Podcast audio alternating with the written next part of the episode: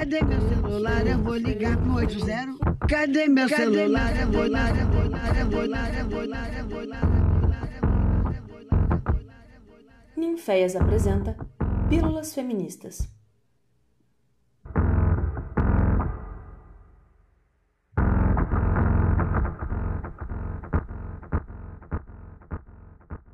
Olá, eu sou Renata Santana e esse é o podcast Pílulas Feministas. Hoje o gênero é entrevista. Eu sou pesquisadora do Ninféias e mestranda do programa de pós-graduação em artes cênicas da UFOP. Hoje eu trago convidadas especiais para falar de um tema muito importante para mim: gordofobia e resistência nas artes da cena. Você sabe o que é olhar para um espelho e desejar que aquele corpo não fosse seu? Você sabe o que é olhar para um espelho e desejar que aquele corpo não fosse seu? Eu, como pessoa gorda, passei por muitos obstáculos e um longo processo de aceitação do meu corpo e de entendimento da sua potência criativa. Acho essencial que a gente converse sobre a diversidade dos nossos corpos e por isso eu trago aqui duas artistas para compartilhar as suas experiências no campo das artes da cena. Não é sobre ser gorda, é sobre o peso de se estar acima de um peso. Não é sobre ser gorda, é sobre o peso de se estar acima de um peso. Chegamos, chegamos, chegamos, chegamos. Vou chamar para conversar com a gente a Clara Camarote e a Aline Lupe. Olá, mulheres, tudo bem com vocês? Olá, tudo bem? Olá, tudo bom? Eu vou pedir então para Clara se apresentar, falar sobre você. Se apresenta para gente, Clara. Ai, que maravilha! Então, me chamo Clara Camarote, eu sou de Recife, Pernambuco. Sou uma mulher gorda, uma mulher gorda maior. Tenho pele branca, uma pele que se estende nesse corpo avolumado. Para mim, eu trabalho com, com arte oficialmente, né, com teatro, com dança, com performance, há mais ou menos 25 anos, mas a minha relação com arte ela é muito mais antiga. Eu sou uma mulher de 41 anos e desde que eu nasci estou inserida na arte, pois eu também tenho, venho de uma família em que meu pai e minha mãe são artistas teatrais, pessoas gordas e artistas da cena.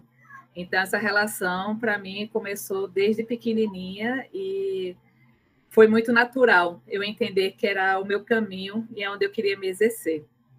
Atualmente eu estou fazendo uma pesquisa de mestrado na Universidade da Bahia, na UFBA, é, e minha pesquisa ela é direcionada a uma criação cênica sobre a potência da performatividade da corpa gorda em cena.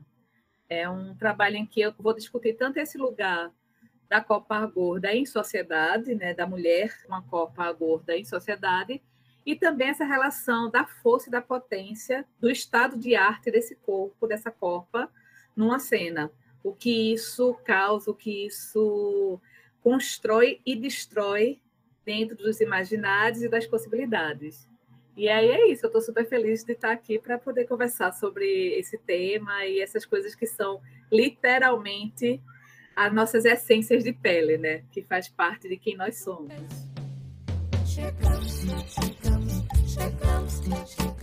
Obrigada, Clara.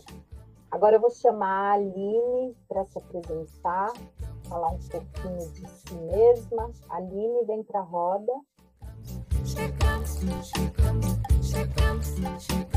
Vamos lá. Meu nome é Aline Lupe, eu tenho 28 anos, sou é, mulher, gorda, gorda maior também, branca, loira, de olhos azuis, cabelos curtos na altura do pescoço. Eu uso óculos de grau, arredondados embaixo, com as pontas superiores mais acentuadas, na cor rosa. Eu sou performer, ativista gorda, Tenho licenciatura em cênicas com enfoque em teatro pela Universidade Estadual de Maringá. Atualmente sou produtora cultural e estou inserida aí nessa nova cena, dessa geração mais dentro dessa galera aí que está vindo com uma pegada um pouco mais crítica nessa questão, principalmente das corpas, das existências. Eu sou artista independente, me formei com licenciatura plena, também bacharel. Então, por conta disso, atualmente eu trabalho mais na cena independente, com as pesquisas ainda, mais voltadas para o próprio trabalho visual em si, né, da performance. E atualmente eu tenho buscado algumas alguns outros lugares, porque inicialmente a minha pesquisa ela era pautada dentro da, das questões identitárias, né? Eu costumava muito me apresentar como uma pessoa que ganhava vida mostrando a bunda e a banha. Qualquer coisa que você perguntasse para mim, eu te responderia: Oi, eu sou a Aline, eu ganho vida mostrando a bunda e a banha. E a partir daí é conversa. Atualmente eu tenho revisto esse lugar, né? tenho como um lugar confortável para mim dentro das pesquisas. E aí agora eu tenho buscado explorar outras nuances a partir da própria produção cultural nesse, nesse lugar de, de feminino, né? Explorar as, os olhares do feminino dentro dessa estrutura para o cotidiano. Trabalhando um pouco ali essa relação de performance, modos de existência, como a Ludmila Castanheira aborda, né? essa questão de tirar um pouco desse espaço só artístico e transpor para o cotidiano também. Então é mais ou menos por aí que eu tenho andado.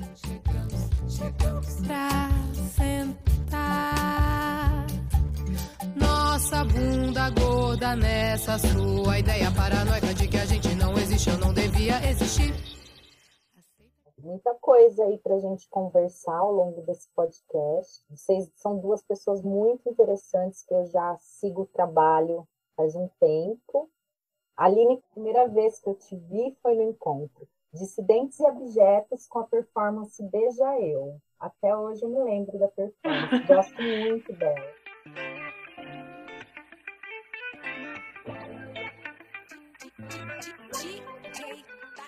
É, e aí, vocês já falaram um pouquinho, mas aí eu fiquei curiosa, quero saber mais é, sobre o processo de formação de vocês em artes cênicas. Vou pedir para você, Clara, falar um pouco e até falar agora que você trouxe a questão da sua família, né? Que a sua formação ela vem antes por um processo é, de formação na academia. Conta para gente como que foi para você esse processo, o que aconteceu, se você enfrentou dificuldades ao longo da sua formação.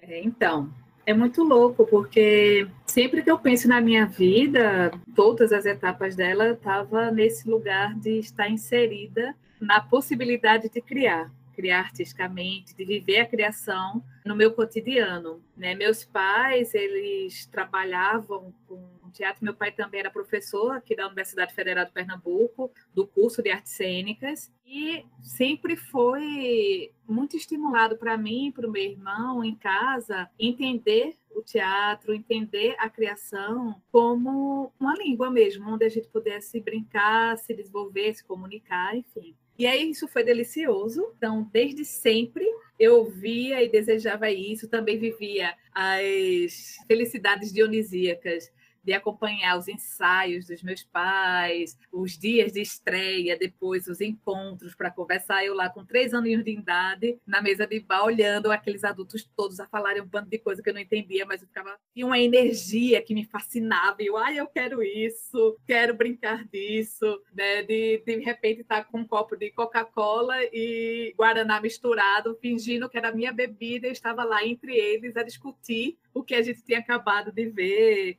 também fui muito perseguida por diretores, que eu chegava na plateia e dava o texto do espetáculo quando alguém errava, porque eu aprendia tudo, né? Criança tem uma facilidade imensa, né, de, de, captar as coisas. Então eu ficava vendo os ensaios. Então quando um ator, uma atriz errava alguma coisa, eu gritava e aí os diretores depois vinham me pegar. Você é louca! Enfim, mas é, eu tenho lembranças muito deliciosas desse convívio da arte. Levanta a mina, olha pra cima, próprio, eu não sou Levanta a mina, olha pra cima, se disse clima, hoje vamos exalar poder. quando eu tomei a decisão de que sim, eu quero fazer disso a minha carreira, a minha profissão, a minha atuação profissional no mundo, e aí optei por fazer o curso de artes cênicas, me formar, eu adentrei um outro universo, um outro espaço.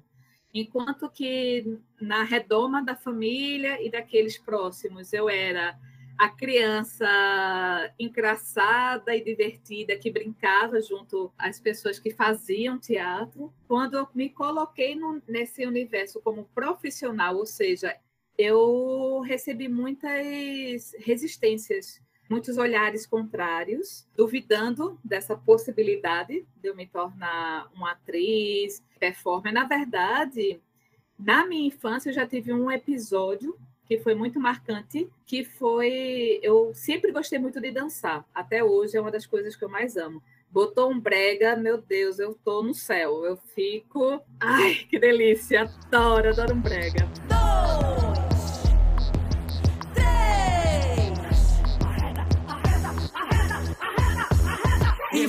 Invade, aqui é malacagem. Invade, invade, é som de aparelhagem. Treme na rota, só a sua cota naquela vontade de dançar, meus pais me levavam para alguns lugares aqui que tinham aula de dança e eu sempre era excluída e negada, né? Literalmente, em alguns casos, acontecia de dizer, olha, sua filha não pode, e eu escutar isso, né? Sua filha não pode porque ela é muito gorda, isso vai machucá-la, enfim. Colocar esses estigmas de que eu não poderia dançar. Então, eu me enveredei mesmo no teatro, inicialmente, porque eu vi na dança uma impossibilidade. Eu não tinha espaço na dança. Então, eu fiz o curso de arte cênica, mas o curso de arte cênica que antigamente era mais voltado para teatro. Então, comecei a me entender artisticamente no teatro.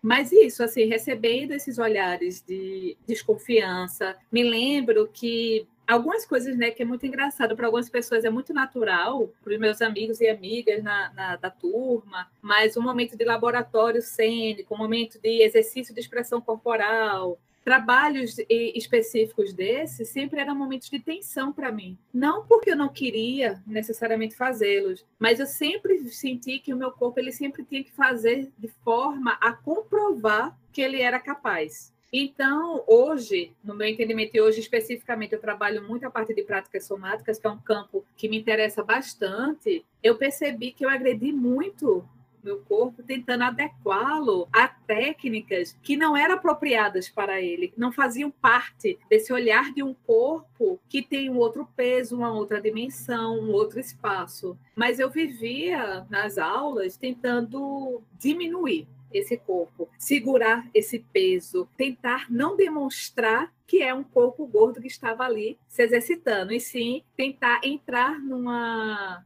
neutralidade de corpo que não existe, né? Que é até uma coisa que a gente escuta muito em certas técnicas e laboratórios teatrais, um corpo neutro que eu não acredito na existência desse corpo neutro. Todo corpo já está por si só ali pulsando de algo. Enfim, e aí para mim foi muito complexo vivenciar esse choque, enquanto que aparentemente era um espaço de diversão para mim, o teatro de repente se tornou um espaço de muita tensão eu tinha muita atenção e eu também, além dessa questão de ser uma mulher gorda, eu sou uma pessoa dislexa. Então, também no teatro, essa utilização do verbo, da palavra.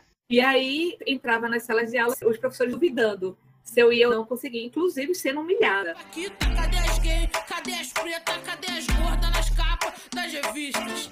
Olha esse rosto, meu amor. É, em vez tá na mamaceta. Hoje, inclusive, eu tive a oportunidade recentemente de ser professora substituta aqui do curso de teatro, e para mim foi uma felicidade imensa conseguir chegar na universidade onde eu vi outros corpos que não aqueles que geralmente eram o que estava na minha época, né? Pessoas brancas, pessoas cis, pessoas magras, eu era a única gorda da minha turma, e aí de repente eu estava dando aula para pessoas com outras possibilidades, outras diferenças de corpos. E mas eu vi ao mesmo tempo essa presença e a dificuldade da própria instituição, dos próprios pensamentos teatrais de abarcar esse corpo, essas diversidades. Para mim foi um lugar muito necessário de entender. Caramba, tem uma coisa aqui que precisa ser falada, porque a gente está falando, a gente sempre fala nessa diversidade, mas sempre estigmatizando muito esse corpus. Tipo, eu posso ser uma mulher gorda se eu fizer o papel de ama. Eu posso ser uma mulher gorda se eu fizer papel específicos, a bruxa, eu fizer papéis específicos que o meu corpo, leitura de corpo, vai dar, e que não exige desse corpo uma técnica específica que só pertence a corpos magros, né? segundo muitas visões de muitos professores e mestres. E aí, para mim, foi uma luta perceber que meu corpo é uma potência e que mesmo diante desse lugar de ser renegado nesse treinamento, nessa iniciação, demorou muitos anos para descobrir isso realmente, que meu corpo não era só uma coisa que eu deveria tentar neutralizar ou esconder ao máximo o fato dele ser gordo. E celebrar, abarcar isso e dizer, ó, aqui, ó, esse corpo é tudo isso, porque ele é tudo isso, ele é esse tamanho, ele é esse peso. Imagine se eu tivesse outro corpo, eu não teria tudo isso, sabe? Então foi um processo, mas assim, foi um processo que hoje ainda tem seus altos e baixos, mas hoje eu vejo quanto é necessário rediscutir que corpos são esses que estão nos laboratórios cênicos, que estão nas consciências corporais, que consciência corporal é essa que é ensinada, que criação é essa que é proporcionada para as pessoas, quando ainda assim um meio que se diz tão aberto é um meio que também tenta padronizar extremamente as existências e as singularidades, né? Sou feminista, artista realista. Resista, insista, seja estrategista. Não vamos se esconder, a gente existe. Agora senta, aceita e me assiste. Assiste a gente se amando na praça. Assiste a gente de biquíni na praia. Assiste a gente dançando na balada. Assiste a gente feliz e casada. Pensando aqui, né, como se a gente conseguisse, de alguma maneira, disfarçar o tamanho do nosso corpo, né? Quantas vezes eu tentei em sala de ensaio, na graduação. É longo esse processo de aceitação e estou em processo ainda, de entendimento de que isso aqui também é potência, tudo isso aqui. E adorei você falar tudo isso, porque é isso, é tudo isso, isso aqui é muito potência. E deve assustar muita gente, né, gente? Quando tem muita potência junto, assusta, né? É, eu queria ouvir você, Aline, falar sobre esse seu processo de formação. Como que foi? Eu venho um pouco, um pouco não, né? Totalmente na contramão da Clara. Eu não tive relação nenhuma com as artes no sentido de entender como uma profissão, de ver como uma possibilidade. Eu venho de uma família que sempre lidou com alimentos. Meus avós, tanto materno quanto paterno, sempre trabalharam na roça, sempre trabalharam com feira. Minha família, há mais de 30 anos, tem panificadora, então nasci dentro de uma padaria. Estou dizendo isso porque ela tem um pouco a ver com o meu desenvolvimento artístico também. Porque, apesar de, desde muito cedo, ter essa relação com diferentes corpos, tanto com questões de gênero, mesmo antes de entender quais são as nuances dentro disso, com relação à socialização, enfim, toda essa questão de, de comunicação mesmo. Então, meu interesse pelas artes veio a partir daí, de ver essas diferenças, de entender essas diferenças.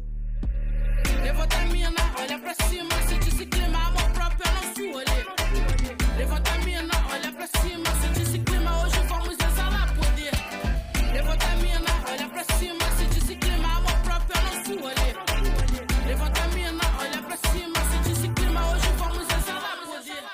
dar um abraço na minha eu de uns 10 anos atrás, era muito aquela coisa de eu não sei o que eu quero fazer. Se eu fizer artes, eu vou poder ser muitas coisas experimentar todas as coisas que eu quero fazer. então, essa foi a, a cabeça com que eu entrei nesse mundo procurando coisas para desenvolver. Dei muita sorte de ter aqui em Maringá, né, foi uma das primeiras turmas das artes cênicas da universidade. Entrei, falei, vamos ver qual que é dessa coisa toda. É bem isso que a Clara falou, né? A gente não se reconhece, porque geralmente você é a única gorda, a única gorda da sua turma, do seu curso, do seu grupo de amigos, da sua família. Ainda que a família a gente, né, geralmente tem uma maleabilidade ali de, de corpos. Mas a, a minha questão com me entender gorda, ela veio realmente de fato acontecer na graduação. Parar, olhar para aquilo e falar, tá, eu não sou negra, né? Até então não me enquadrava em nenhuma das siglas LGBTQIA+. O que, que eu tô fazendo aqui? Do que, que eu posso falar? Sabe? Quem sou eu no mundo? Bem dramática.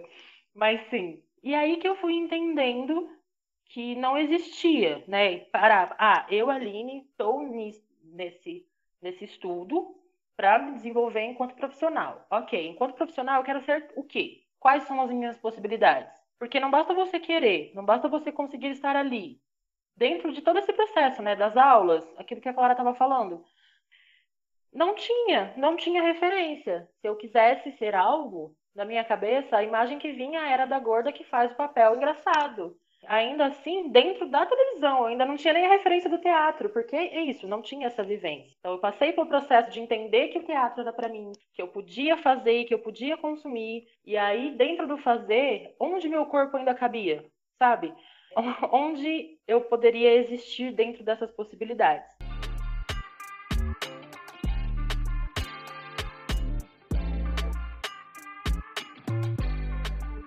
Clara comentando sobre as aulas, enfim, as práticas, para mim era muito essa questão de diminuir esse peso. Não de esconder, mas de como lidar com esse corpo para ele conseguir fazer aquilo sem me ferrar, sem me machucar, sem nada disso. Mas ao mesmo tempo, é, dentro dessas diversidades de corpos, sem machucar o outro.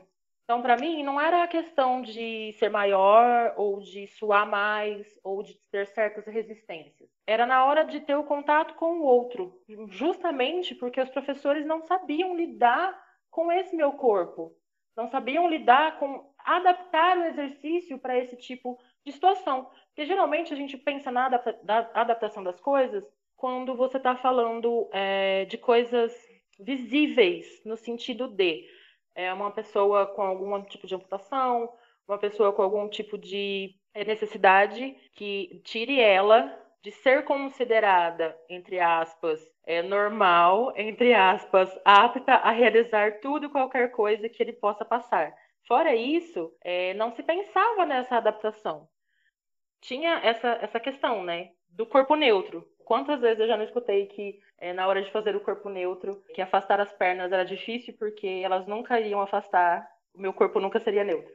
Então, assim, conseguir entender esse processo de olhar para isso e não me sentir mais mal. Conseguir ter essa, essa, essa relação de, de clareza, de, enfim, de entendimento que o problema não é as minhas coxas não encostarem, não não separarem, não deixar esse corpo neutro. O problema é você querer exigir um neutro dentro de algo, como a Clara disse, que nunca vai ser neutro.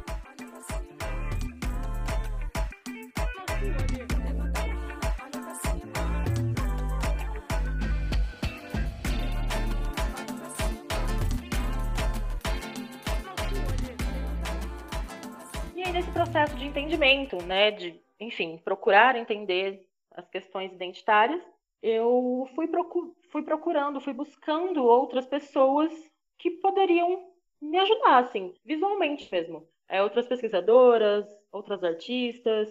E aí eu fui fazendo uma listinha de quem era quem e comecei a, a na cara, na cara dura mesmo, assim, mandar mensagem, procurar, e às vezes ia visitar, Sabe aquela coisa bem, bem chat?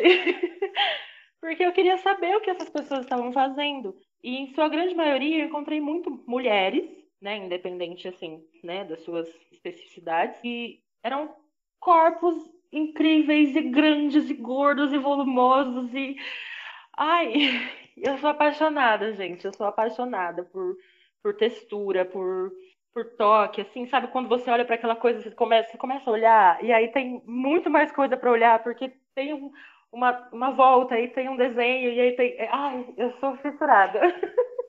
sou apaixonada por, por, por textura, por volume. E aí eu fui encontrando essas pessoas, fui entendendo que elas que elas faziam e dentro disso entendendo o que eu queria comunicar também, né? Esse, esse processo. É, o meu processo foi muito a partir do nu, que para mim sempre foi e é até hoje um lugar muito confortável, que também é é isso, né? Na, vai na contramão de tudo, porque tem tudo para ser um corpo que está escondido e que está recluso e está sempre querendo mudar. Para mim não, para mim era um, o não entendimento de por que, que as pessoas queriam que eu emagrecesse, por que, que as pessoas queriam que eu mudasse, por que, que não podia ser esse corpo. Então tá mais ou menos por aí essa, esse começo de, de descoberta, assim, dentro das artes cênicas.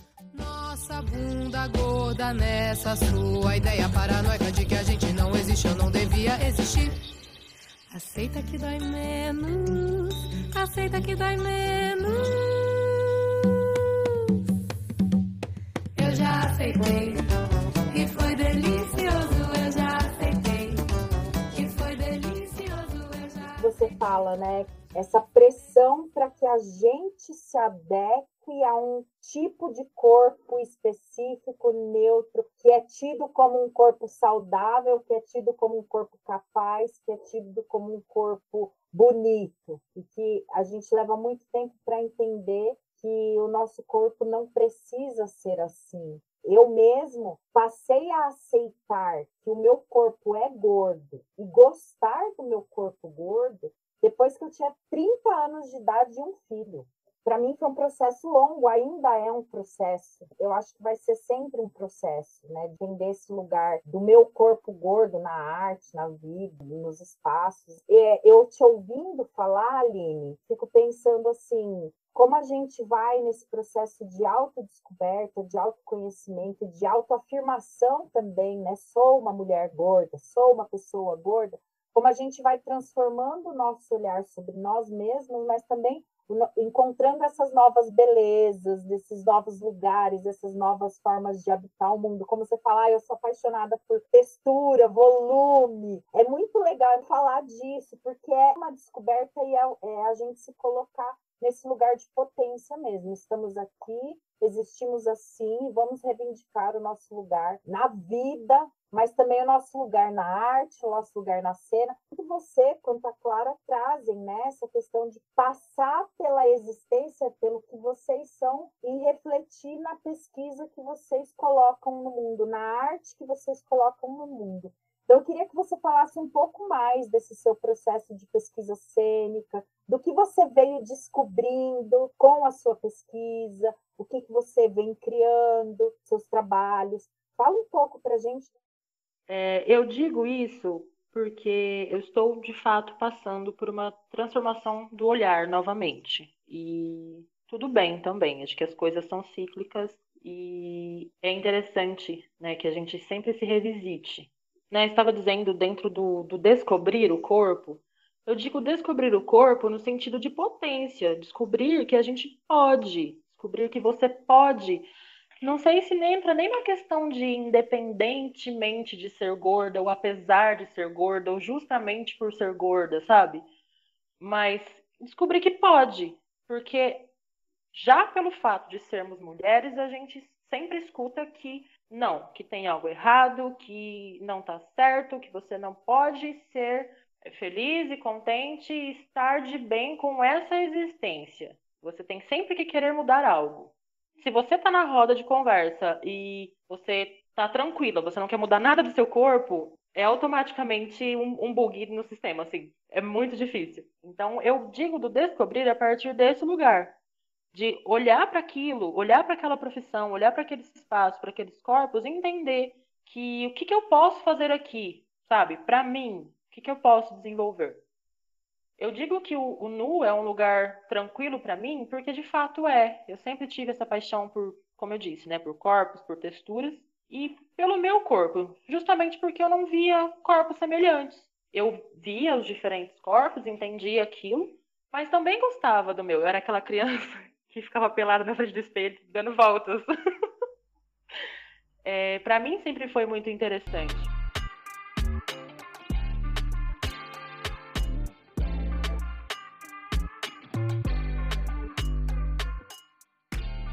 E aí, dentro disso, é, varia, né, da, da formação que cada uma teve, mas eu tive a felicidade de ter inúmeros professores com disposição para olhar para a gente e falar: olha, se você quer se pendurar de ponta cabeça no teto, tranquilo, vamos fazer. Só me avisa para chamar uma ambulância caso aconteça algo. Então, essa liberdade e o fato de eu ter encontrado dentro desse meu percurso três professores de linguagens diferentes da performance me deixaram assim muito feliz dentro dessa trajetória. Porque como eu não vim desse lugar e o corpo para mim era um lugar tranquilo, era um lugar confortável, as minhas questões residiam em outros aspectos, né? A relação com o feminino, com o feminino no sentido do, do se produzir, do se permitir colocar dentro dos signos e significados do feminino, né? A relação com maquiagem, com roupa, com moda, com, com o cotidiano. Essa era uma relação que para mim tinha outro aspecto. Isso fez com que no desenvolver das pesquisas, das vivências em artes cênicas, eu cheguei no momento que eu não queria atuar, que eu não queria estar no palco, que eu não queria dar aula. Eu encontrei na performance esse lugar de conseguir falar o que eu queria com esse corpo dentro de um espaço que me permitia tudo, inclusive trabalhar a única coisa que eu não conseguiria tirar do meu trabalho, que sou eu, né? Dentro dessa, dessa relação de, de teatro pobre que o Grotowski traz, nesse quesito de você eliminar tudo e aí, a partir do momento que você não consegue tirar mais nada daquilo, o que, que você coloca? E aí foi com esses olhares que eu passei a enxergar esse corpo. Sempre com muito deboche também, porque me recusava, assim. Por que, que eu tenho que Sabe? Por que, que eu tenho que emagrecer? Por que, que eu não posso usar uma roupa listrada? Por que, que eu não posso. Por que, que eu não posso botar um corpo neutro? Por que, que o meu corpo não é neutro? E aí, dentro desses lugares, eu fui desenvolvendo essas linguagens. Tanto que a minha primeira pesquisa, que inclusive foi até esse trabalho que você viu, o, o Sou Dessas Beija Eu, ele é um trabalho que eu venho desenvolvendo desde 2016. É o trabalho do meu TCC, né? E é o trabalho que eu faria para a vida, assim. Velhinha, me vejo fazendo ele. Que é um espelho, alguns batons vermelhos e eu, pelada, na frente do espelho, ao som de Marisa Monte cantando Beija Eu. E aí eu fico nessa brincadeira de olhar para mim, porque dentro desse processo de desenvolvimento, pelo nu ser um espaço confortável, eu fui descobrindo outras nuances, no sentido de não é porque que você tá nua que você tá se mostrando, não é porque você tá nua que você tá 100% ali. E dentro da relação direta, né, de ser uma ação onde eu estou ali e convido as pessoas a estarem comigo, a se olhar na frente do espelho, a escrever em mim, a me beijar, beijar o espelho, enfim, ter essa relação comigo e com os, os objetos, eu fui entendendo que tinha vezes que eu estava ali, mas eu não estava. Tinha vezes que eu queria dançar, sabe? Já cheguei a sair dessa ação da onde eu estava, sentar numa mesa de bar pelada com um casal evidentemente religioso, assim, e discutir, dialogar com pessoas que eu nunca vi. Então, colocar o meu corpo como um corpo normal, colocar ele exposto no sentido de, tá, é isso. Para além disso, você faz o quê? Sabe? Tá, a gente já entendeu que eu sou gordo, ok. E aí, fora isso, você faz o quê? Como você processa isso? Porque para mim, ótimo, tô aqui dizendo para você que esse corpo, hoje eu tô amando ele. Hoje eu posso não estar 100%, mas tem uma pintinha aqui que ela é sensacional. Sabe? A primeira vez que alguém beijou minha barriga, gente. Ai, que felicidade. e aí dentro desse processo eu fui, né, trabalhando questões desses olhares. Então eu passei pelo olhar do outro, no sentido de o que, que, ele, o que, que eles veem, o que, que eles imaginam. Porque as pessoas não têm noção de uma anatomia de um corpo gordo. Se você tá com cropped ou alguma coisa assim, da pessoa já automaticamente, meu Deus, você tá nua, você tá de barriga de fora e não sei o quê. E aí a gente entende que é o estômago. A minha barriga, ela é grande, ela é caída, então ela cai e se encaixa no meu quadril, nas minhas coxas. Você não tá vendo a minha barriga. Ter essa noção de que é diferente, de que é, é outra estrutura, para mim era genial, assim, era sensacional de poder mostrar. E aí eu tirava uma onda, assim, pelada, balançando os, os braços e a barriga e pulando. Assim, para mim era uma diversão de deixar as pessoas lidarem com essa informação. E sempre, né? Sempre tem aquela parcela que acha que você é terapeuta em algum sentido, que vai dizer objetivamente: olha, é isso que você faz para se aceitar o que não é e nunca vai ser, porque, enfim, são coisas diferentes e pessoas são pessoas e processos, cada um tem o seu, é, de, assim, de relatos, de como lidar, sabe? Quando a pessoa chega para você e te despeja que você acabou de, de minimamente tirar um pensamento suicida. É, são, são lugares muito, muito diferentes assim que eu cheguei a acessar com essas relações. Eu sempre trabalhei com a maior diversidade possível de pessoas, né? Já fiz essa ação em praças públicas, já fiz dentro do teatro, já fiz em congressos, enfim. Nessa diversidade, tanto de faixa etária, quanto de escolaridade, quanto de, de existências mesmo. E a pergunta que todo mundo me faz é: você não tem medo de estar ali pelado e alguém fazer alguma coisa? E é muito louco, porque é tão maluco que as pessoas não veem o meu corpo, um corpo gordo, como algo que seja desejável o suficiente para se pensar em fazer algo sexual nesse quesito. No quesito de é, alguma cantada, ou tentar passar mão, ou qualquer coisa. Porque, primeiro, o impacto chega para si. Então, eu olho para as pessoas pelo espelho, elas estão voltadas para dentro, assim, chorando, desesperadas, e bate muito em lugares específicos que né, todos nós passamos, independente de, de comparativos de ser gordo, magro, enfim. É, e aí é, é muito divertido quando as pessoas se dão conta, tipo, tá, tá pelada. E lidar com essas informações, assim, né? Como eu consegui desenvolvendo esses olhares aí a partir do meu olhar, né? O meu olhar para o meu corpo, o meu olhar para essa relação com Olha esse rosto, meu amor. É, na mamaceta. Sou feminista, realista. Resista, insista, seja estrategista. Não vamos se esconder, a gente existe. Agora senta, aceita e me assiste. Assiste a gente se amando na praça. Assiste a gente de biquíni na praia. Eu passei a, a me perguntar mesmo, enquanto profissional, enquanto artista, o que, que eu queria, né? Para quem que eu queria fazer arte. Porque para mim, eu comecei a entender que não interessava estar só num teatro, só numa galeria. Para mim era muito mais interessante rua, quando eu estava numa saia curta, barriga de fora, barriga de fora. É, sabe, entrar nesses lugares do não pode e pode sim. E fazer sim. De deixar as pessoas trombarem comigo na rua e lidarem com o estranhamento delas, sabe?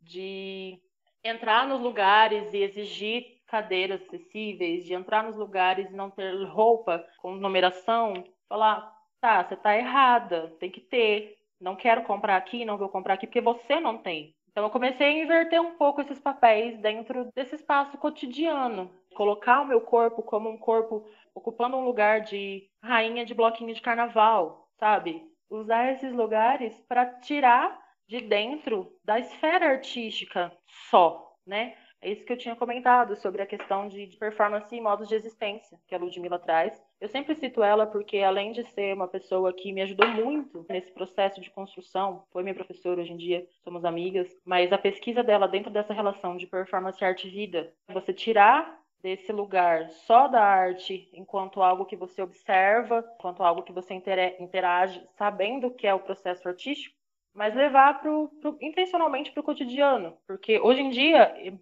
me é muito mais é, rico entender que toda a minha vizinhança se adaptou para ser acessível, para ser acolhedora no modo de falar, no modo de se vestir, no modo de tratar outras pessoas gordas, e tratar outras mulheres que não só pelo primeiro, né, pela primeira reação do, do julgar, do riso, do, do deboche, né, no, no sentido de agressão. Então, quando eu, eu comecei a jogar essa ideia para o cotidiano, para mim fez muito mais sentido, assim. Hoje em dia eu trabalho, comecei a desenvolver é, outros pensamentos. Pelo fato do nu ser um lugar muito confortável para mim, é o meu escape automático, assim. Então eu comecei a analisar outras né, artistas, outras pesquisadoras, e comecei a entender que a gente sempre né, parte desse lugar. E ok, ele é maravilhoso e é incrível dentro das suas né, diversidades, mas me faz falta olhar esses outros lugares do exercer papéis mesmo, né? Questões de gênero, questões de se colocar para o cotidiano, para a questão da maquiagem, da roupa, dos afetos. É, e aí eu tô indo mais para esse para esse lugar de trabalhar não só com pessoas gordas que falam sobre as existências gordas, mas trabalhar em, com pessoas gordas que desenvolvem as suas artes nesses outros lugares também. Porque não é necessariamente que você é um artista que você precisa ser um ativista. E não é porque você não fala da sua, é, de, sobre a sua existência gorda abertamente como uma bandeira ou como uma, uma temática artística que você está deixando de fazer isso, sendo um corpo gordo realizando. Então, a minha pesquisa atualmente está tá nesse espaço, sabe, de procurar pessoas gordas que, que desenvolvam arte, seja cantando, dançando, atuando, musical, enfim, essa relação nesse aspecto. Eu estava agora com dois projetos acontecendo simultâneos, que era o Banquete de Obscenidades. Tem toda essa trajetória né, de relação com comida, onde eu recebo as pessoas, faço, cozinho junto com elas, como se fosse um, um bastidor de um, de um programa de culinária. A gente cozinha uma cueca virada juntos.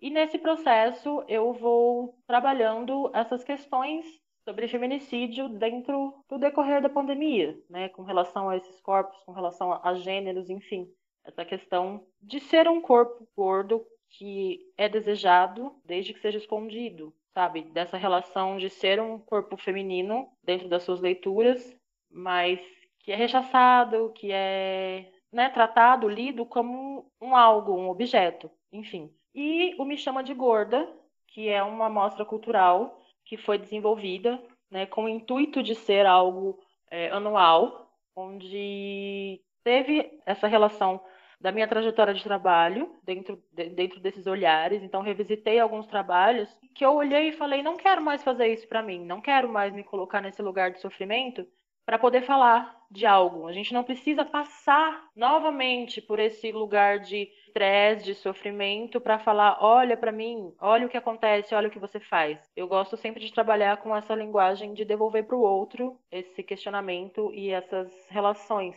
E de trabalhos que eu faria para a vida, assim, como é o Beija Eu. Contando com outras pesquisadoras também. A gente contou nessa primeira edição com a Malu e com a Jéssica, né, Malu Jimenez e a Jéssica Balbino. E também tivemos a, a Jupe do Bairro. Então, ter essa interseção entre diferentes linguagens e diferentes artistas para trazer de novo, né, tirar dentro só da relação do âmbito da arte, mas ir nas escolas e dialogar, lidar com esses corpos que também fazem arte, que também existem dentro dessa estrutura e poder olhar e falar, olha, isso funciona, isso não funciona, qual que é teu ponto de vista, o que, que você está vendo enquanto um corpo gordo dentro do seu viés artístico. É, então, tá, tá dentro dessas, dessas relações um pouco o que eu venho desenvolvendo agora. Você não pode parar. O que te define é o seu olhar, o seu olhar, o seu andar, o seu pensar. Você se posicionar. Se valorizar não é querer ser melhor que alguém, é entender que você não é pior que ninguém.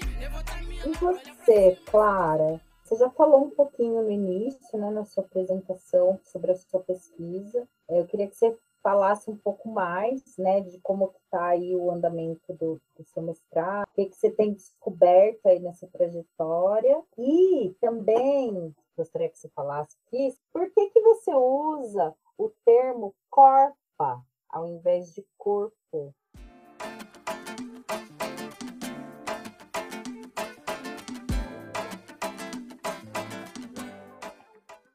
É, então, eu, eu, queria só falar uma coisinha antes de, de responder a tua pergunta, porque eu fiquei aqui refletindo muito sobre o que vocês estavam falando do descobrir.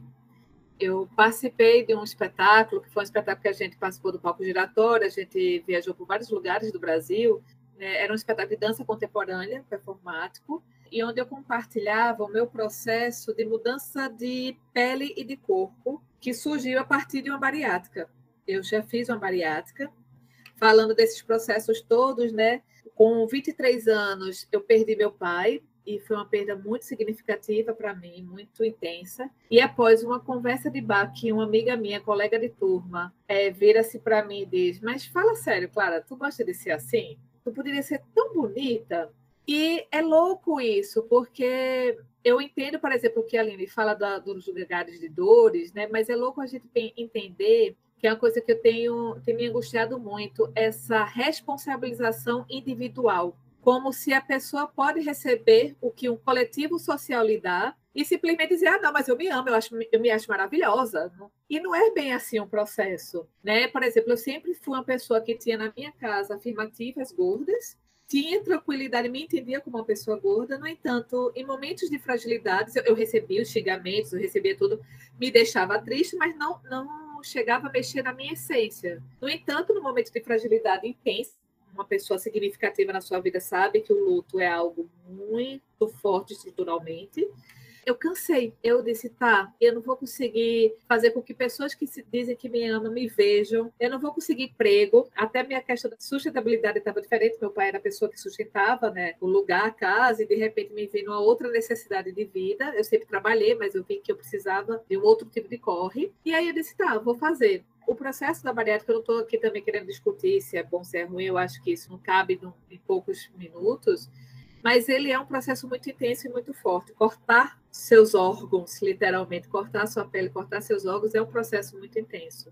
E aí, nesse, nesse lugar, eu nunca fiquei magra, nunca emagreci o que os médicos queriam, e depois vou engordar. E aí, nesse espetáculo, é, Segunda Pele, eu faço uma trajetória em que eu compartilho certas questões relacionadas a esse meu processo de mudança. Tanto a questão da bariátrica em si, como as, as cirurgias plásticas que foram decorrentes para retiradas de sobras de pele né, e das cicatrizes que existem hoje no meu corpo de, decorrente desse processo.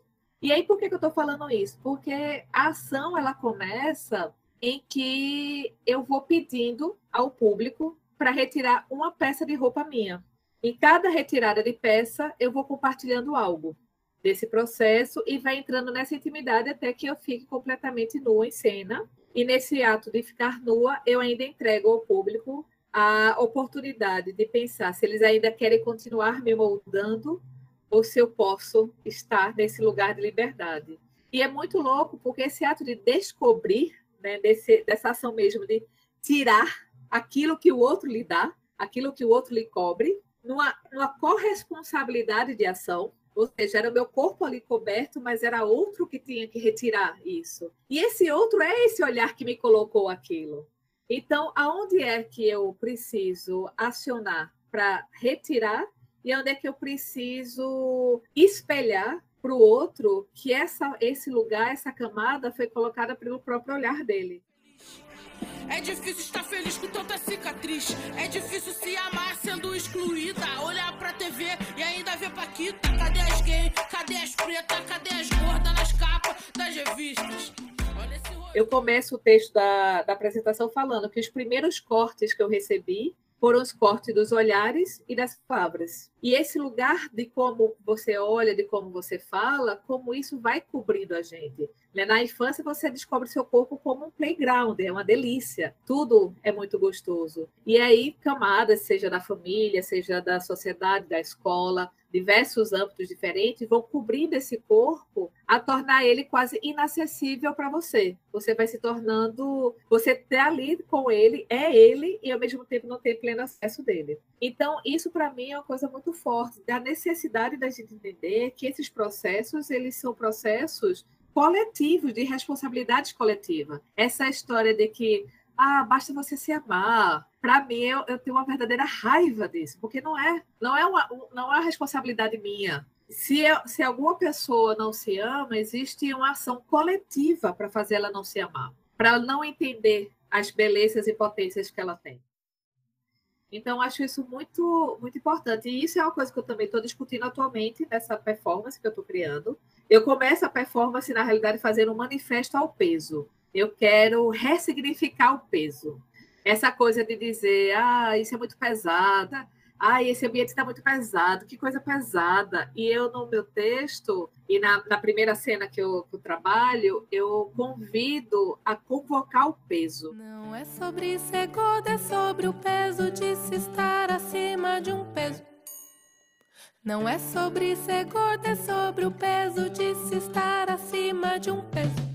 Deixar o peso existir da forma que ele é e entender que quando a gente deixa o peso acontecer, que ele na realidade ele cria estrutura, ele cria força, ele é uma ação, é uma pedreira que acontece, ele é uma ação que vai destruindo o que está. Tu falasse até antes, né, Renata? Por que, é que as pessoas têm tanto medo? Porque uma pessoa gorda, quando ela tem consciência da força corporal que ela tem, meu bem, não tem quem segure. Não tem que conseguir fazer com que esse corpo não se movimente. E essa estrutura de se permitir o peso, se permitir peso da existência, todos nós temos os nossos pesos não temos por que fingir leveza. Ah, eu tenho que ser mais leve, eu tenho que ter uma energia mais leve. Tenho... Não, a gente tem que ser o que nós somos.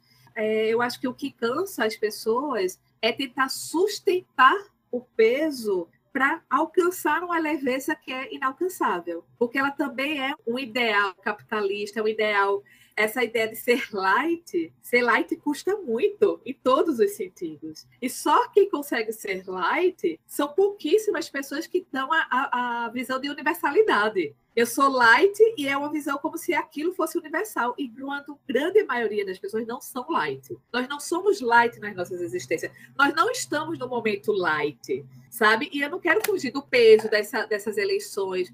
Porque fugir desse lugar é fugir da realidade, é fugir do concreto. Então, para mim, eu começo esse trabalho performático entendendo a potência do peso, a, esse lugar que o peso ele convoca o coletivo. Essa leveza ela se manifesta muito individualmente, sabe? Aquelas pessoas iluminadas, lights, leves, elas são, estão ali vivendo a solitude delas porque elas. Ai, é tão gostoso ser leve, entrar em contato com a natureza, me sentir a natureza, mas, no entanto, não percebe a natureza. O que a natureza é hoje, no concreto, na interferência humana, no que precisa realmente é, entender nessa comunicação. Né? A leveza é um ideal que ela vende muito. Né? A gente sabe quantas pessoas não estão aí desesperadas por buscar ser leve. Enquanto coletivo, ela é convocatória de mais gente, de mais coletivo, de mais peso. Quando eu coloco o meu peso, outra pessoa se sente à vontade para colocar o peso. Seja esse peso matéria, seja esse peso história, seja esse, esse peso emoção, ela se sente à vontade. E isso a gente cria uma conexão que não se desfaz a gente aumenta ali a, a corporalidade do que está existindo. Então, para mim, eu estou muito interessada em entender essa força e essa potência do peso. O corpo é meu, não gostou, problema seu. Não preciso da sua aprovação, não. Então valeu. Eu corro da leste a norte, eu corro da oeste a sul. E quem não gosta do meu peso. E aí, no meu trabalho performático, eu começo com esse manifesto, esse manifesto ao peso. E aí, eu vou também trazendo outras nuances. Como eu disse, né, eu trabalho muita parte das práticas somáticas. E as práticas somáticas, elas, elas são têm sido muito utilizadas na dança, no teatro também, como, como mecanismo de criação, mas elas são ambientes que geralmente se colocam muito receptíveis e, no entanto, são muito restritivos. Né? Quando você vai chegar, por exemplo, em rodas de contato e improvisação, uma prática que eu curto muito, inclusive, você não vê muitos corpos que são diferentes. Você vê aqueles mesmos corpos específicos, magrinhos, de certa classe, de certas raças, que vão se conectando. É raro você encontrar espaços onde corpos diferentes podem estar ali no contato improvisação, entender essas outras possibilidades. Quando você vai para espaços que trabalham com Body Mind Century, também é a mesma coisa. São corpos que, porque são acessos que só certos corpos estão tendo. Tem uma autora que eu curto muito, a Julie Marshall. Ela é uma educadora somática dos Estados Unidos e ela é uma mulher gorda. E ela tem uma referência no texto dela que ela fala que ser uma mulher gorda chegando numa prática, num ambiente de prática somática, é a mesma sensação que eu tenho quando eu chego no avião, que eu vou me sentar. Que tá lá minha cadeirinha, mas é uma cadeirinha que as pessoas se entreolham e dizem, por favor, não quero ela aqui. E quando ela se senta, é um lugar de incômodo, é um lugar de não saber como encaixar aquele corpo naquele espaço. E eu sinto muito isso nos lugares de práticas somáticas. Mas, ao mesmo tempo, foi a partir das práticas somáticas que eu descobri grandes belezas e grandes potências no meu corpo, na minha copa. Então, para mim, é essencial ampliar esses lugares, mas também rediscutir esses conceitos. Por exemplo, quando você vai tratar de uma parte das práticas somáticas, elas falam sobre a estrutura corporal. Elas vão falar de estrutura óssea, vão falar de estrutura de sistemas de órgãos, vão falar de músculo, vão falar de pele. Quase nenhuma fala de gordura. A gordura pertence a todos os corpos, mas quase nenhuma trabalha da potência da gordura. O que, é que eu trabalhar a gordura pode causar somaticamente no meu corpo? Que função é essa da gordura que existe nesse corpo e como ele pode ser acionado criativamente? Então, isso me interessa muito. Então, é uma coisa que eu estou também trazendo na, na, na, performance. E aí, na performance, eu também gosto muito de, de brincar. Né? Então, eu parto tanto de coisas, por exemplo, eu trago tanto uma mistura de performance como também uma mistura de teatro. Eu, eu adoro tudo que se mistura, é sério. Eu não consigo até hoje me definir que área eu tô, porque eu adoro dançar, eu adoro atuar e eu adoro performar. E eu não sei por que eu tenho que escolher um. Para mim, eu posso ter tudo junto, misturado e tá ótimo. E aí, por exemplo, eu trago também a minha própria história, a partir de um conto infantil da minha infância. Eu sou uma mulher que é, tem um pai branco, né? E uma mãe negra. E isso também me influencia no entendimento de uma corpa gorda, porque minha mãe, que é uma mulher negra e uma mulher gorda, tem uma vivência completamente diferente da minha, que passo socialmente como uma mulher branca e eu já consigo ter acessos a privilégios que ela não tem. E ao mesmo tempo ela é uma artista da cena Só que ela é uma artista da cena que, além da questão da gordofobia, ela também sofre e sofreu questões de racismo. E isso influencia completamente no espaço artístico dela, sabe? Então, tem coisas que a gente precisa entender melhor para poder compreender essa alteração. Então, na minha pesquisa, eu estou mexendo com tudo isso, está sendo bem intenso, bem, bem complicado, mas também bem prazeroso. Né? Tem dias que é aquele dia que eu só fico querendo chorar, e tem dias que eu quero sair pulando de felicidade, dançando em tudo que é canto, enfim. Tem dias que eu só quero tomar um banho demais, esquecer o resto do mundo. Tudo vai acontecendo. E a questão da palavra gorda, né, a referência da, desse lugar, eu gosto muito de uma fala de Grada Quilomba, que ela fala sobre o poder da linguagem, né, o poder da língua, como as palavras têm poderes. Então, a gente readequar a língua para as existências e singularidades é uma maneira da gente redistribuir esses espaços de poder e não colocar apenas numa formação. Para mim, a ideia do corpo, ela é uma ideia que já está muito contaminada por uma universalidade que não existe. Ela é uma ideia que se pauta geralmente em ideais masculinos, misóginos,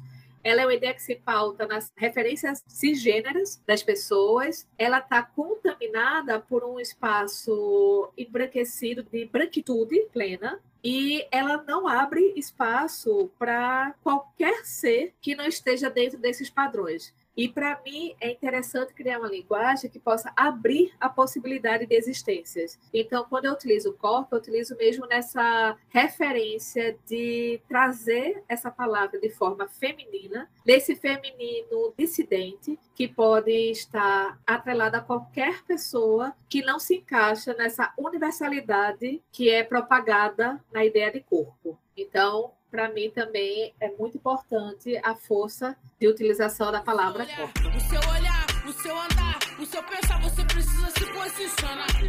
Se valorizar não é querer ser melhor que alguém, é entender que você não é pior que ninguém. Levanta a mina, olha pra cima, sente esse clima, amor próprio é nosso rolê. Levanta a mina. Maravilhoso muito importante também a gente fissurando linguagem, fissurando os espaços e essas tentativas de enquadrar as nossas corpas. Você, claro, além da sua experiência, você traz um pouquinho da experiência da sua mãe, faz esse comparativo, né, das diferenças e das dificuldades que vocês atravessaram ela de uma forma, você de outra traz a questão do racismo, que eu acho que é sempre bom. A gente que se beneficia do privilégio branco precisa pôr sempre no horizonte que o racismo ele está atravessando todas as nossas relações. Né? Então a gente precisa estar sempre atenta para desarticular também nós mesmos o racismo e no recorte dessa nossa conversa aqui a gordofobia, né? E como que em muitos momentos eu me vejo também precisando pensar mais e mais e mais e mais sobre a minha existência gorda para também desarticular o que eu aprendi de comportamento, né, e de pensamento sobre esse ser gorda. Né? Né? Foi um processo, eu precisei de passar por uma outra transformação que foi com a maternidade para poder falar, meu, não, isso não, não, não cabe mais para o meu corpo. Esse corpão aqui, ele está existindo muito bem, com todos os seus volumes, as suas dobras, as suas texturas, né, Aline? é bem importante que a gente possa se encontrar para falar sobre isso e falar cada vez mais sobre essas questões e essas diversidades que tentam ser silenciadas. É, e aí, assim, queria que vocês falassem então para mim, aí eu vou deixar vocês à vontade agora para quem quiser se colocar, como é que vocês vivem essa existência da corpa gorda enquanto trabalhadora da cultura, trabalhadora da arte. Quais são as dificuldades que vocês já enfrentaram ou ainda enfrentam no mercado de trabalho? E como vocês se inserem hoje, né? A Aline falou da questão da produção cultural, você falou um pouco também, Clara, do, do, período que você lecionou numa universidade, mas eu queria entender um pouquinho aí como que vocês veem essa questão das nossas corpas gordas, grandes, ocupando espaços de trabalho em arte, que já é um campo muito difícil, né? No Brasil, mais difícil ainda existir como artista, existir como artista gorda, mulher, são vários atravessamentos aí. Nossa! No meu caso, a gente pode começar por sempre ter que revalidar que o que eu faço é arte e que eu não sou uma prostituta, que eu não sou uma vagabunda e que eu não estou vendendo o meu corpo com intenções sexuais e que eu só quero fazer um orçamento. a gente pode começar aí, principalmente quando estamos lidando com a figura masculina.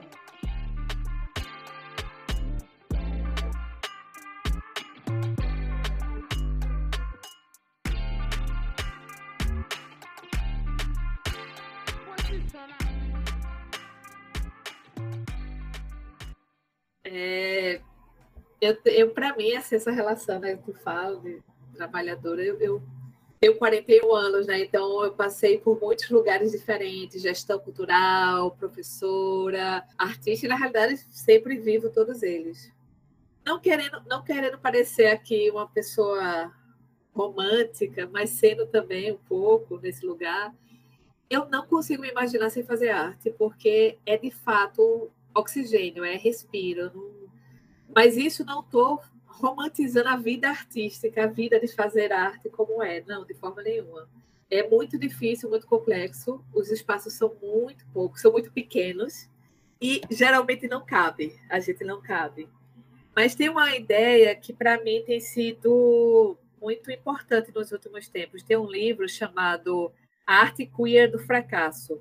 Eu amo esse livro, sou apaixonada por esse livro.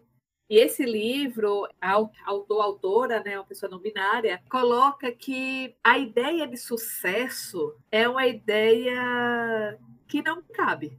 Eu sou um fracasso e eu gosto de ser fracasso. Porque ser fracasso nessa sociedade significa que eu não caibo numa sociedade que é machista, que é gordofóbica, racista, capacitista, transfóbica. Eu não quero caber nessa sociedade. Eu celebro ser esse fracasso. Porque alcançar o sucesso de uma sociedade como essa é compactuar com um lugar que não me pertence, que não desejo. Então, na arte, o que as, as pessoas colocam como ela se deu bem, olha, ela conseguiu, ela funcionou, ela tem a repercussão, ela é promotora, influência, é, enfim, tantas coisas que é colocado para a gente ser um sucesso que só reforçam uma sociedade que eu não quero caber. Então, para mim, hoje, eu entendo o meu trabalho como, sim, necessidade de sustentabilidade, mas também é, condições de criar alternativas de campo, sabe? Eu trabalho hoje com pessoas que estão nesse contrafluxo, não aceito mais ter que me amarrar por nada. Então, estava lá na Universidade Federal e, ao mesmo tempo, por, durante muito tempo lá, fui, fui questionada pelo meu trabalho, porque eu simplesmente não estava disposta a fazer nos moldes tradicionais que sempre foi feito, porque eles não me cabem. Esses moldes não me cabem. Quando a gente está discutindo existências distintas, eles não cabem essas pessoas. Então, não quero caber nesse lugar. Então, para mim, hoje, por isso que eu novamente falo, hoje eu quero quebrar as cadeiras, sim. Não tem cadeira para mim, meu bem, eu vou quebrar tudo. Só que dessa vez eu não vou me machucar. A porta não me cabe, não tenho como passar por ela. Meu bem, não se preocupe, não. Eu estou com minha marreta para destruir. E aí ela vai ter que se abrir. Eu hoje não estou mais disposta a entrar nesse lugar de passar de ladinho para ver se eu consigo entrar num lugar. Não. Se, vai, se ela não foi feita para mim, então ela ou vai ser demolida, ou então eu vou ter que jogar ela fora e simplesmente me retirar, porque eu não vou mais ficar nessa tentativa de caber. Então, para mim, na minha arte hoje, é entender que para muita gente eu não sou o ideal do que se busca, e por isso mesmo eu agradeço. Ainda bem que eu não sou esse ideal. E é isso, assim, hoje eu tô nesse lugar. Aceita que dói menos, aceita que dói menos. Eu já aceitei e foi delicioso, eu já aceitei. Que foi delicioso, eu já aceitei. E foi delicioso. Eu fico muito, muito. Me dá um quentinho, assim, de ouvir você falar porque eu geralmente sou mais passivo-agressiva. Então, eu não, não tô com a marreta. Eu dou a marreta e falo, se vira, quero caber aí, então quebra. Você tem que fazer. Porque para mim, eu não vou caber aí, não vou me machucar e me recuso a me colocar aí. Mas se você insiste em me colocar nesse lugar, só lamento. Mas não tem o que ser feito. Na verdade, não lamento, né? Lamento por você se vira, você tem que dar um jeito, você tem que se propor a esses lugares. Quando você estava falando da, da, na fala anterior, eu fiquei muito com esse pensamento do, do gorda, né? Usar a, a questão da palavra, né? Claro que tem toda essa, essa relação do histórico, das, né, das vivências, enfim, de como isso agride.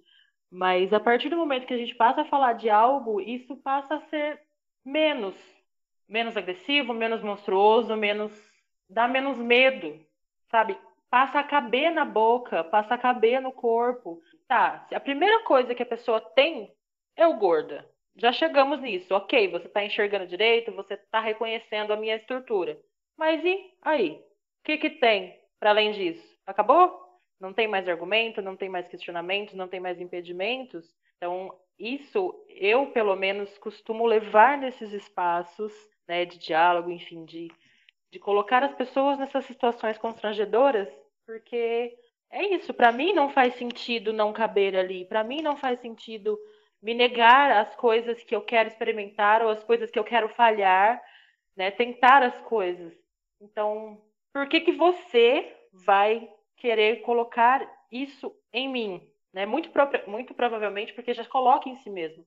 Então é devolver para o outro, né? Eu entendo e me bate muito essa, essa, essa relação de jogar para o indivíduo é, o que é um, uma questão social. Quando a gente dialoga, você sempre acaba indo por lugares e por vieses muito semelhantes. Essa relação da roupa, essa relação da cadeira, essa relação do cotidiano, porque de fato é. Porque são coisas básicas que você não tem, que possibilitam você de ter um emprego, porque a sua imagem não condiz com aquilo, e a sua imagem não condiz com aquilo porque você não tem coisas que te dão suporte para estar nessas posições, e aí você não consegue estar ali porque as coisas que te dariam suporte, que seria essa relação né, do, da imagem da nossa empresa, é, não são para as pessoas gordas. E aí vai virando né, ciclos e ciclos, assim, desde o básico, assim, de você não ter é, uma calcinha que te sirva, que você consiga usar uma calcinha sem ter que se sujeitar a ou mandar fazer, ou a. Sabe, você não tem a tranquilidade de chegar num lugar e falar: preciso de algo, vou comprar. Tem sempre aquele receio de será que cabe, será que serve?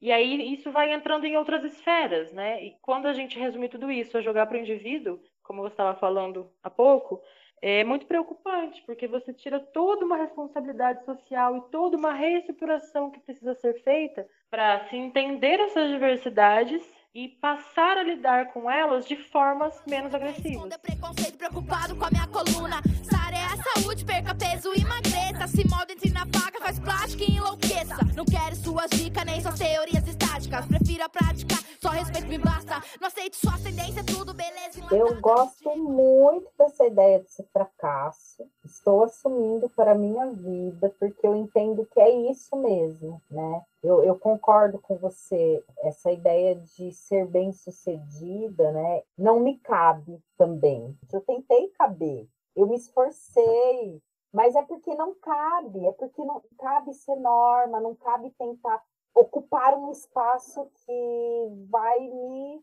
espremer né? Eu sou grande demais para ser espremida, acho que é isso, né? E que bom que somos fracasso e que bom que estamos aqui reunidas, né? Fracassando nessa sociedade careta. Eu não quero mais essa sociedade também, né? E eu acho que é assumindo esse nosso lugar de contraponto, de fissurar, de buscar outros modos de existir, né, que não são hegemônicos, para mim traz sentido, por mais que seja difícil, muito difícil, existir artista nesse Brasil, existir artista gorda, existir artista mãe, né? existir artista bissexual, lésbica, negra, transexual, né? A gente não cabe aqui mesmo, a gente é muito maior do que todo esse conservadorismo, todo esse pensamento que nos oprime, né, e nos violenta. Então, acho que ser fracasso é um caminho da gente também se reconhecer, né, estar entre as nossas e se fortalecer também entre nós. Acho, acho bem importante não, não desejar um sucesso nessa sociedade careta. Aí, assim, para a gente ir fechando, queria que vocês falassem algumas referências que vocês acham que alimentam vocês, ou que vocês acham que é muito importante conhecer para pensar esse espaço das corpas gordas nas artes cênicas. Então, falem aí para gente quem que, quem que, com quem que vocês dialogam nesse caminho todo.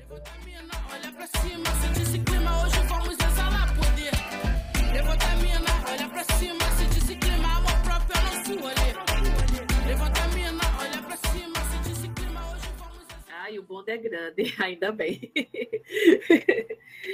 É, Para mim, eu tenho, eu tenho dialogado, né, como eu já falei, com pessoas como a Júlia Pacho, que tem sido uma referência muito forte para mim.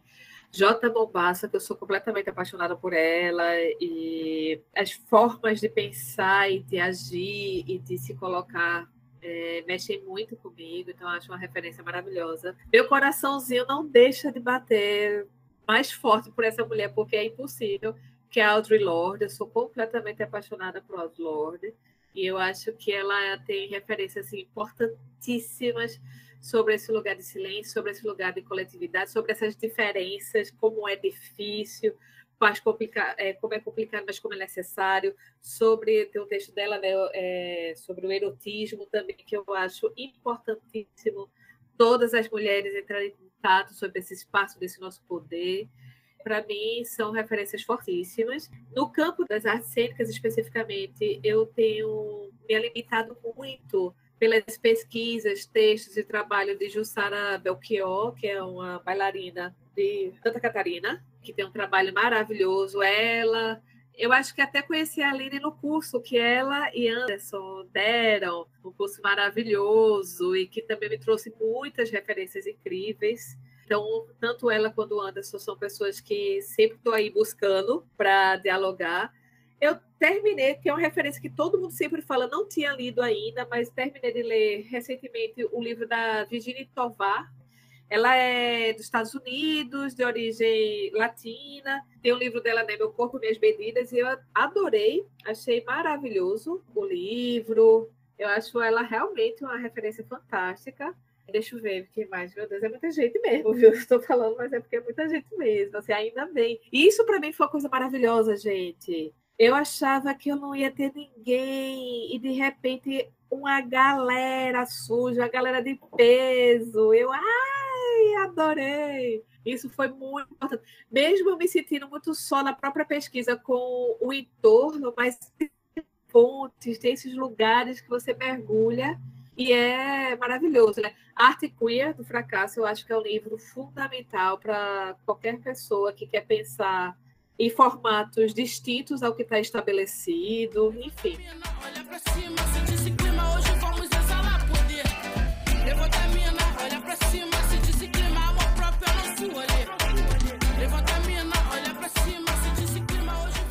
Gente, isso para mim eu acho sempre complicado, porque eu sou uma pessoa que nomes não guardo. Então, enquanto você foi falando, é bem isso. Deu um branco, assim, sumiu tudo. E aí, enquanto você foi falando, fala, conheço essa, essa eu já li, não, isso fala isso. então, é, pensando nessas questões, eu de fato não consigo me desassociar né, dessa ideia de performance com, com, como modos de existência que a Lud traz, né, a Ludmila Castanheira. Então, para mim, é sempre um, uma referência, assim, para eu conseguir verbalizar algo que ainda faz sentido para mim, dentro dos, dos, modos de fazer mesmo. Da Virgil Tovar, eu tenho o Kenneth Direito a Permanecer Gorda, que eu também achei muito interessante, né, nesse sentido, de realmente, ela perpassa por essas existências, né, do, do desenvolvimento, né, de um corpo gordo dentro da sociedade e como isso vai tendo seus desdobramentos. É, mas confesso que é, em leituras eu sempre sou mais suspeita, assim, para ler mulheres gordas, ler com essas relações. A minha relação de pesquisa ela se dá muito com a imagem. Então, assim, passam milhares de pessoas na minha cabeça e eu não sei os nomes para te dizer. Mas eu tenho algumas pessoas que fazem sentido, assim, tanto de conhecer pessoalmente o trabalho, quanto de ter essas referências visuais mesmo porque dentro dessa questão das pesquisas, muito dificilmente passa por, por esses corpos, e é uma questão que eu sempre me pego, assim, pensando, sabe? Pesquisadoras gordas e suas escritas, para mim chega muito mais os seus trabalhos, as suas visualidades. A própria, a própria Jussara também, né? É um trabalho que me chega muito, mas não pela escrita, pelo, pelo, pela imagem como um todo. Eu gosto muito do trabalho da Ala, Ala Lane, não sei se vocês conhecem, ela é do DF, é sempre essa essa essa desconstrução assim, né, de, de relações. Ela engloba muito mais outros caminhos do que o meu, né? E, e isso sempre me dá um choque assim, a maneira como ela faz as coisas, como ela coloca dentro dessas visualidades. E né, dentro de toda a passabilidade que eu tenho, me, me encanta assim as potências e as diversidades desses corpos. Como eu disse de novo, sou fascinada pelas texturas. Então, é muito o que me chega.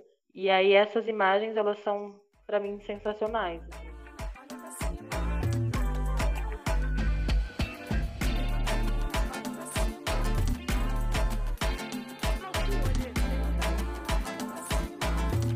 Fico muito, muito, muito feliz de fazer essa conversa com vocês. Espero que a gente assim consiga se encontrar muito por esse mundo afora, que a gente se cruze em, em outros espaços. Continuo seguindo vocês, eu acho vocês duas artistas foda, eu gosto muito do trabalho de vocês. Acho que é, é, estamos construindo uma outra forma de, de habitar esse mundo para quem está vindo. Né? Não, não é nossa responsabilidade, a gente está aqui só para viver, mas eu acho que a gente está contribuindo muito para as novas gerações aí que estão chegando, apesar do desgoverno, apesar da violência, apesar do fascismo crescente, né? apesar de tudo isso, a gente continua aqui forte, grande, potente, existindo, pesquisando, se conectando, trocando, né? Acho isso muito importante. E aí agora eu peço para vocês fazerem as considerações finais, de falarem o que vocês quiserem para quem está escutando a gente. E desde já eu agradeço imensamente a presença de vocês aqui, porque é muito bom, é muito bom ter esses espaços em que a gente pode falar da gente e falar dessas questões que são tão importantes e tão pouco ditas, né? Ainda muito pouco ditas. Apesar de ter muita gente que tem se colocado, precisamos de sempre mais, é, até que a gente consiga virar aí um pouco é, é, as chaves de pensamento no mundão, né? Então, vou deixar um espaço aqui para vocês fazerem as considerações de vocês.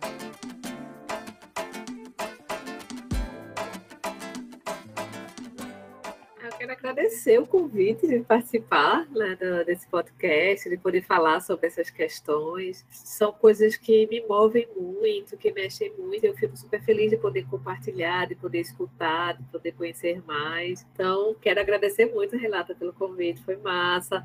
A Aline também. A gente teve aquela um momento no curso a gente não consiga se conhecer aqui, a gente conversar mais. E olha, eu sou, todo mundo que me conhece sabe disso, eu sou barrista, eu adoro minha cidade, adoro Recife. E eu sou do tipo, vem todo mundo para Recife, que Recife é um lugar, então vamos embora para cá. Vem, vem me chama que eu vou, já tô aí. tô chamando real, adoro receber gente aqui. E aí é isso, assim, eu acho que tem muita coisa que precisa ser reconstruída, de precisa ser destruída e construída.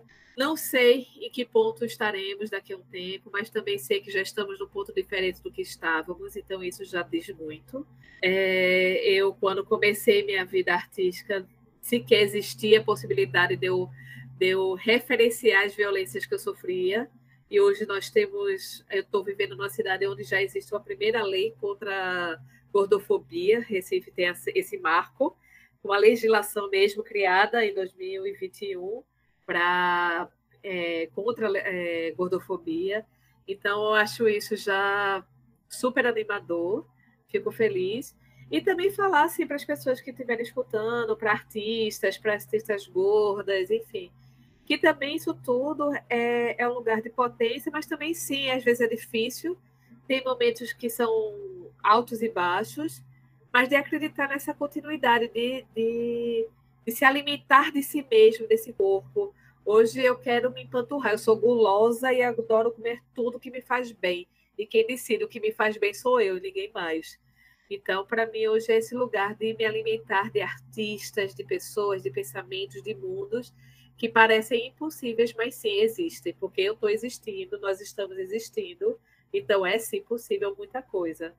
E é isso, assim, agradecer real, fiquei super feliz e espero poder ter outros encontros e escutar mais vocês. Enfim, é isso. E ver se bora para Recife. Eu sou dessas.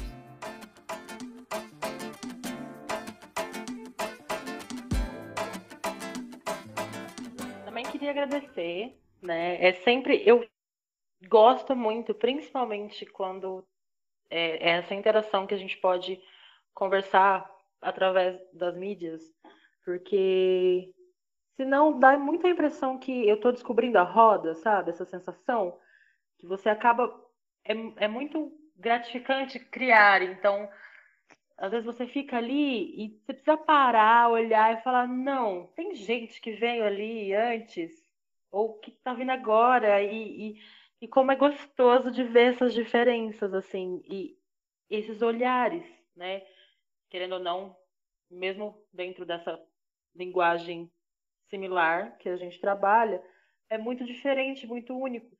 Então eu sempre fico muito contente quando isso acontece, porque uma das, das minhas crises era sempre ter que iniciar a conversa, sempre gastar duas, três horas para colocar um ponto onde eu pudesse dialogar com a pessoa.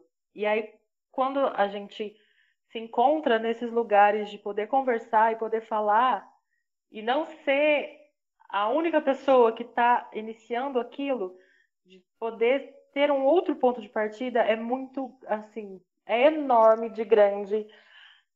Sim, redundância. Mas é enorme de grande a, a, a sensação de, de bem-estar que dá, no sentido de diferentes diálogos mesmo, sabe? Então, muito obrigada pelo convite, eu fico sempre muito feliz. E é isso, estou indo para Recife. Mais uma vez eu agradeço vocês, agradeço a todas, todos e todas que escutam a gente. E até a próxima. E até Recife, porque eu também vou. Obrigada, gente.